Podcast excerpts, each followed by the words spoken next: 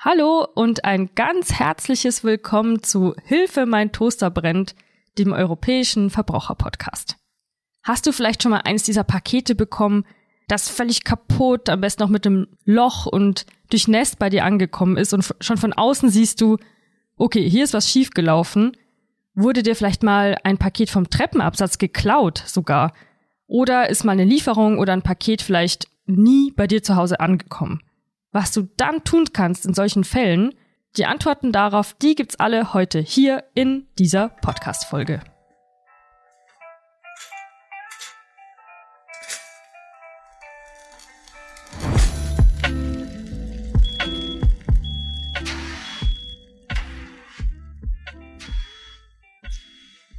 Ich habe mir, wie ich das ja meistens mache in diesem Podcast, Unterstützung hier ins Studio mit reingeholt.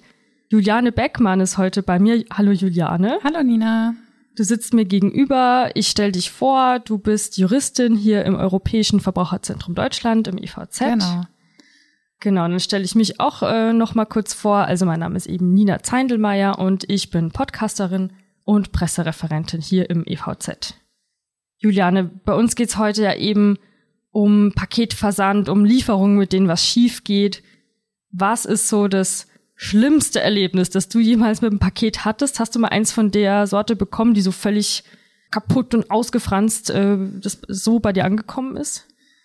Ja, glücklicherweise hatte ich persönlich noch keine solche Probleme mit Paketen, aber wir Juristen bekommen ja ganz viele Anfragen und Beschwerden und aus meiner Arbeit hier kenne ich natürlich dann schon viele Fälle, in denen Verbraucher eben ein kaputtes oder sonst wie ungewöhnliches Paket erhalten haben. Zum Beispiel fällt mir da ein ganz besonderer Fall ein, in dem eine eine Mutter hatte ihrer Familie, die hatte Urlaub in Übersee gemacht und hatte ein Paket mit Nahrungsmitteln an ihre restliche Familie geschickt, ähm, einfach so ein paar Spezialitäten von da. Und dieses Paket ist dann unterwegs ewig lang unterwegs gewesen, ist verloren gegangen Monate später wieder aufgetaucht und wurde dann aber trotzdem geliefert und ich habe dann die Beweisvideos und Fotos erhalten, wie der Inhalt im Nachhinein dann aussah, also nicht mehr so appetitlich. Oh ja, ich habe gerade so ein angeekelt Gesicht gemacht, glaube ich. Tut mir äh, etwas leid für diese Beschreibung. Oh Gott, ja. Ja, äh, interessant. Ja, und ihr dürft euch dann sowas angucken. Mhm. Okay, super. Ähm, ja, also solche Fälle wollen wir heute mal so ein bisschen durchgehen. Anfangen würde ich jetzt mal bei, ich sage jetzt mal bei einem Klassiker in Anführungszeichen. Sagen wir mal eben, der Paketbote oder die Paketbotin klingelt bei mir, ich mache auf und ich sehe schon, dass der Karton oder dass das Paket ganz offensichtlich beschädigt ist. Und dann liegt ja schon die Vermutung nahe, vielleicht ist mit meiner Ware, mit dem, ja, mit, mit dem, was da versendet wurde, auch irgendwas passiert. Was kann ich denn da tun? Was muss ich tun? Muss ich das sofort sagen oder soll ich erstmal prüfen, was los ist? Was ist da dein Rat? Auf jeden Fall sollte man sich so schnell wie möglich darum kümmern. Man sollte das nicht einfach akzeptieren. Ähm, in dem Fall, in dem das, wenn ich etwas online bestellt habe und das Paket kommt beschädigt an, dann muss der Händler dafür haften für den Schaden. Also muss man einen Schaden ersetzen oder eine neue Sache schicken, wenn die beschädigt war. Also nicht einfach tatenlos bleiben und die kaputte Sache behalten, ist das Erste. Und dann eben möglichst schnell reagieren und bei, vielleicht schon bei dem Postboten, bei dem ich das Paket anne äh, annehme, ein sogenanntes Schadensprotokoll ausfüllen. Das kann man direkt machen, ihn einfach danach fragen. Oder ähm, wenn ich vielleicht den Schaden erst kurz danach bemerke, dann könnt ihr auch auf der Homepage von dem Versandunternehmen schauen. Da gibt es diese Schadensprotokolle eben auch zum Ausfüllen im Nachhinein. Okay, das habe ich jetzt tatsächlich noch nicht gehört. Das heißt, ähm, der Postbote, die Postbotin kennt es auch und kann damit was anfangen. Das heißt, ich kann das als Schlüsselwort nennen, dann Schadensprotokoll. Genau, ja, der sollte auch einfach reagieren, wenn man sagt, oh, hier, das ist, ist ja was kaputt, ähm, was müssen wir denn hier tun? Also die sind da ja auch geschult und geben einem die Möglichkeit, diesen Schaden eben zu melden. Und das ist ganz wichtig, dass man das tut. Das kann eben nur der Empfänger machen. Und anschließend sollte man dann den Händler, bei dem man bestellt hat, kontaktieren und sagen, hier, mein Paket ist angekommen, es war beschädigt, ich habe den Schaden gemeldet und es ist dann am Händler, ein Verfahren einzuleiten für die Schadensfeststellung oder, falls das Paket gar nicht angekommen ist, ähm, einen Verlust zu melden. Also beide kontaktieren, sowohl das Versandunternehmen als auch den Händler. Aber der Händler ist derjenige, bei dem ich dann die Erstattung, äh, also die Rückzahlung des Kaufpreises oder die Lieferung eines neuen Produkts dann anfordern kann. Das ist ja schon mal super wichtig zu wissen, weil das, glaube ich, eine Frage ist, die sich viele eben stellen. Wer ist jetzt mein Ansprechpartner? Wer ist schuld dran, in Anführungszeichen, wenn das so bei mir ankommt? Was passiert denn jetzt oder sieht es ähnlich aus, wenn die Ware einfach nie bei mir ankommt? Da gibt's ja manchmal auch den Fall, dass behauptet wurde, dass ich ähm, zum Beispiel die Mail bekomme, die mir sagt, das ist zugestellt worden mhm. und dann ist da aber nichts. Was kann ich denn dann tun? Genau, das ist ähnlich, nur der Postbote steht ja nicht vor der Tür bei mir. Das heißt, ich kann ihn nicht direkt kontaktieren und auf das Problem ansprechen, sondern ich sollte dann das Versandunternehmen anders kontaktieren, also per E-Mail oder Anruf oder was auch immer man da für Möglichkeiten findet und dann eben auch eine Verlustmeldung machen, sagen, das Paket sollte eigentlich angekommen sein, ist aber nicht da und äh, anschließend wieder den Händler kontaktieren und sagen, das Paket ist nicht angekommen, eventuell, wenn man die Auskunft schon hat vom Versandunternehmen, dass es verloren gegangen ist, dann auch das melden und äh, wieder entweder die Neulieferung des Produkts oder eine Erstattung des Kaufpreises anfordern. Ich habe so ein bisschen das Gefühl, dass ich die Antwort auf meine nächste Frage schon erahnen kann. Beziehungsweise habe ich den Fall ja eigentlich auch schon angedeutet. Man hört ja immer wieder, beziehungsweise mir selber ist es tatsächlich auch schon passiert, dass eben behauptet wurde, die Ware wurde zugestellt und da ich zum Beispiel zu Hause war und sagen wir mal im Homeoffice gearbeitet habe, weiß ich aber, dass da definitiv niemand bei mir geklingelt hat.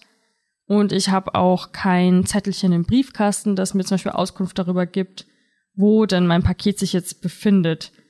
Ja, also ich habe, glaube ich, schon verstanden, in jedem Fall macht es Sinn, beide zu kontaktieren. Also den, das äh, Lieferunternehmen und auch den Händler, bei dem ich bestellt habe. Ja, genau. Also hier ist es sogar noch wichtiger, erstmal dem, das Versandunternehmen zu kontaktieren. Und häufig ist es so, dass der Händler auch diese Sendung nachverfolgen kann. Da gibt's ja dann diese Nummern, die man bekommt und dann bekommt er eben auch die Benachrichtigung, ah, das Paket wurde ja zugestellt. Also die gleiche Bestätigung, ähm, die falsche, die ich als Empfänger auch schon bekommen habe und mir denke, stimmt aber gar nicht, ich war ja gar nicht da. Und häufig nehmen die Händler das ja auch verständlicherweise erstmal als Beweis, stopp mal, die Sache ist ja angekommen, also warum sagst du mir, dass sie wäre verloren gegangen? Und dann kann es eben hilfreich sein, wenn man vorher schon sich schon ans Versandunternehmen gewandt hat und gesagt hat, wie kann das sein? Angeblich ist die Zustellung erfolgt, aber das stimmt gar nicht. Und dann hat man vielleicht schon eine Antwort von denen, die sagen, okay, wir haben den Verlust gemeldet oder ja, wir konnten jetzt nachvollziehen, dass das tatsächlich nicht stimmt. Und mit dieser Information, da kann ich natürlich dann viel besser mit dem Händler auch diskutieren.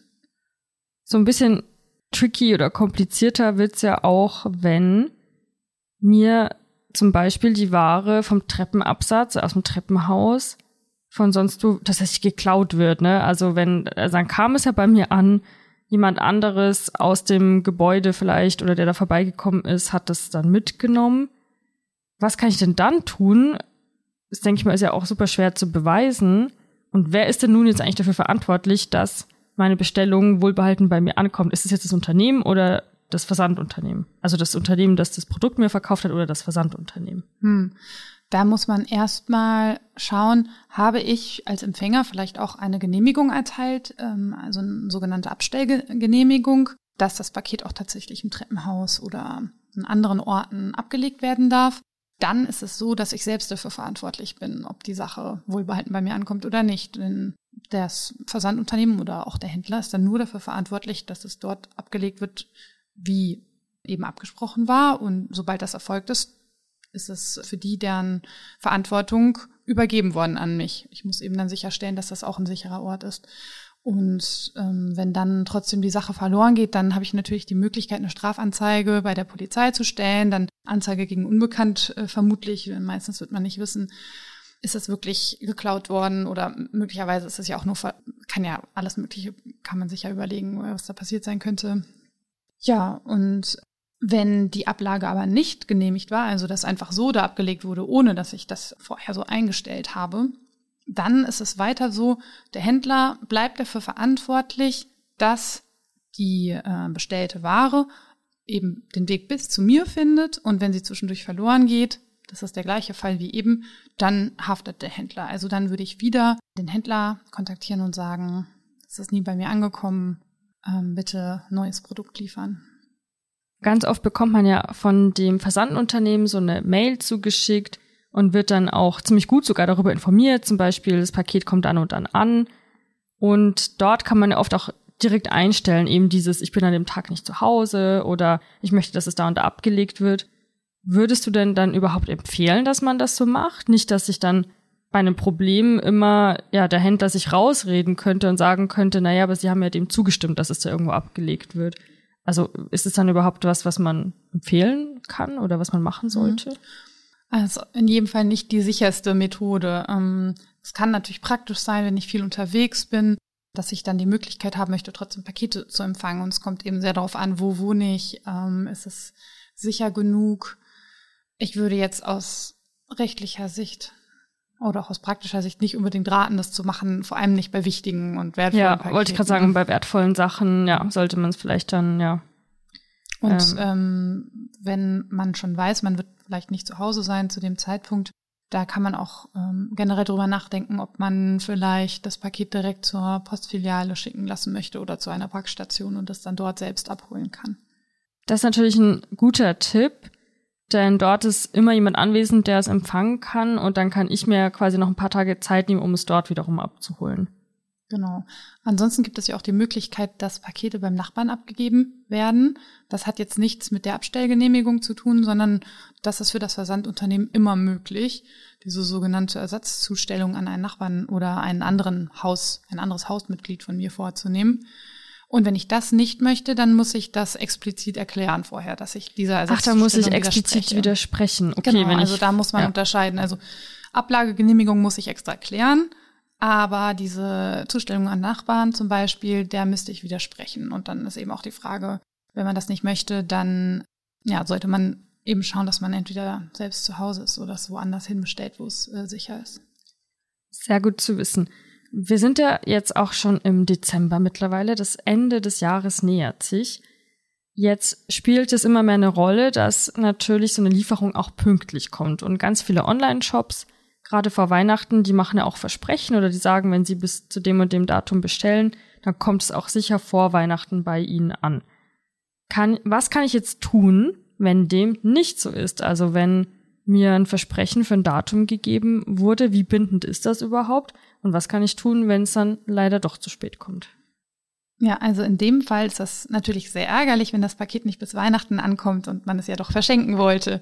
Dann äh, muss man nochmal genau überlegen, wie genau diese Angabe, wie verbindlich die formuliert war, wann das Paket ankommen soll. Also es gibt zum Beispiel den Fall, da stand dann auf der Seite des Online-Shops, die Lieferzeit wird so zwischen drei und fünf Werktagen zum Beispiel betragen. Und dann ist diese Information aber eher eine ungefähre Angabe und ist nicht verbindlich. Da hätte ich dann die Möglichkeit, wenn ich merke, es wird knapp bis Weihnachten und das wird nicht rechtzeitig ankommen, das Paket wurde vielleicht noch gar nicht verschickt, dann kann ich sagen, ich möchte die Lieferung gar nicht mehr haben und ich kann den sogenannten Widerruf erklären, sagt man dazu juristisch, also erklären, ich möchte den Kaufpreis zurückhaben und ich bin nicht mehr interessiert an der Lieferung. Das kann man einfach per E-Mail zum Beispiel machen.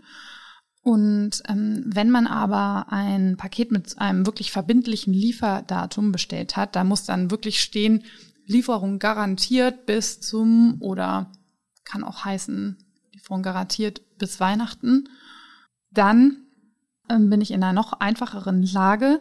Dann kann ich direkt, also ebenfalls wieder den Widerruf erklären oder auch zurücktreten, in dem Fall könnte ich sogar auch, äh, wenn ich jetzt dadurch gezwungen war, einen Ersatzkauf zu machen, also stattdessen das Geschenk einfach beim Laden um die Ecke zu kaufen, vielleicht für einen höheren Preis, kann ich auch Schadensersatz geltend machen dann bei dem Händler und sagen, ihr habt mir doch versprochen, das sollte bis dann und dann ankommen und ich habe mich darauf verlassen und jetzt hatte ich mehr Kosten, dann kann man die auch ersetzt verlangen. Aber das sind dann wirklich nur spezielle Fälle mit diesem verbindlichen Lieferdatum.